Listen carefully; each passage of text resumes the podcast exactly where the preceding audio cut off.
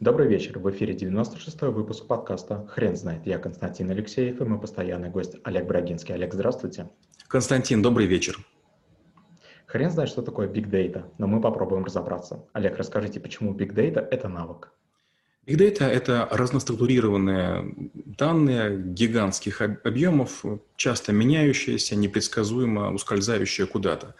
И это может касаться банковских счетов, э, это может касаться погодных явлений, э, перемещения людей с мобильными телефонами э, и передача данных, авиасообщения, перевозка ЖД-грузов, Э, автомобили, все что угодно.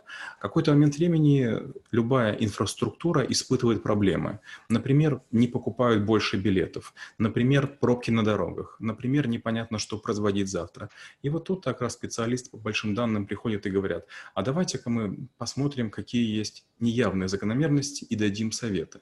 Они анализируют с помощью специальных механик, методик, алгоритмов вот этот вот весь массив того, что есть, может быть, подтягивают дополнительную информацию, бизнесу. И в конце концов, если получаются, дают какие-нибудь советы, которые продвигают бизнес, улучшают прибыль или разгружают э, систему от повышенной нагрузки.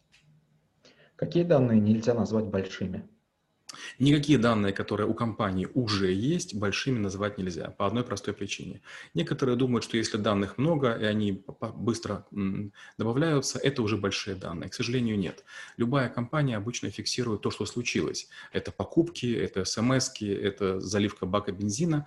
А большие данные, среди прочего, это попытка понять, что не случилось. Когда машина не заехала, а обычно заезжала. Когда человек не зашел, а обычно приходил. Когда покупатель или потребитель не воспользовался, хотя обычно это делал. То есть пропущенные циклы потребления, использования, вот это как раз очень важно. Дальше, конечно же, есть много вещей, которые компания недооценивает. Сила ветра, направление ветра, давление, освещенность, уровень шума, поведение конкурентов. Ни одна компания не может собирать столько данных, если специально этим не занимается. И наоборот, если компания уже сделала эксперименты один, два, три раза, с ней работали специалисты, она вдруг понимает – нужно держать ушки востро. И она настраивает множество локаторов, каких-то других приборов, предметов для того, чтобы собирать гигантские объемы данных на случай, а вдруг они пригодятся. Ну и, конечно же, не всегда они бывают полезны.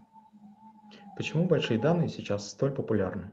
Большие данные популярны стали с момента появления интернета. Раньше не было возможности обрабатывать такие гигантские массивы данных, потому что были миллиметровки, были таблицы в клеточку и были примитивные компьютеры с низкой скоростью ввода. Как только датчики стали цифровыми, как только сервера стали распределенными, как только интернет достиг скорости ну, хотя бы 100 мегабит в секунду, мы стали собирать все, что можем. А у нас появились э, миллионы людей, ходящих с телефонами. У нас появились навигаторы, которые перемещаются по дорогах почти в каждом автомобиле. У нас появились э, люди, которые регистрируются на рейс либо сами, либо в аэропорту, либо на стойке. И вот тут и появилась а, возможность, шанс а, и способность это все обрабатывать. Мы можем назвать основные принципы работы с большими данными? Первый принцип – это, а, как правило, если взять все данные и попробовать с ними работать, ничего не получится. Необходимо иметь целевую функцию. Для чего мы это делаем? Мы ищем прибыльных клиентов, мы ищем незагруженные дороги, мы ищем способ, как загрузить, а, скажем, лизинг, факторинг или какую-то другую финансовую услугу в среду клиентов, которые пользуются другими продуктами. Это первая целевая функция. Вторая важная вещь – это чистка данных. Данные, которые поступают из разных систем, систем, большинство аналитиков считают идеальными. Они говорят, кто я такой, чтобы спорить с природой. Но подождите, если, допустим, вчера было плюс 40, поза, позавчера было э, плюс 38, то как может быть сегодня минус 200? Ну, как случайный выброс, ну, как бы датчики зафиксировали, мы с ними работаем. Ни в коем случае. Необходимо это внимательно обработать, и есть несколько способов. Первый – это усреднение данных или экстраполяция, интерполяция. И второе – это исключение. Исключение не очень хорошая история, потому что, кто знает, вдруг вы выкидываете какую-то дату или какой-то показатель, и целая строка или группа строк уже к обработке недоступна. Поэтому чистка данных. И третья задача – это не делать таких уж сильных предположений того, что мы ищем. Лучше сделать полный перебор для того, чтобы найти все закономерности, а уже среди найденных искать наиболее сильные, полезные и применимые. Каких ошибок стоит избегать в работе с большими данными? Первая ошибка – не стоит надеяться на то, что если вы имеете большие объемы данных, или у вас есть специальные люди, или специальное оборудование, они будут волшебниками и что-нибудь создадут. Это первое. Второе, не стоит внедрять большие данные только от того, что вы прочли где-то пресс-релиз, что кому-то не помогли. Кому-то помогли, а может быть и не помогли. Может такой бодрый пресс-релиз. Допустим, в моих проектах эффект от больших данных ну 4-7%, 4-7% на оборот а не на какие-то там безумные проценты, как часто рассказывают.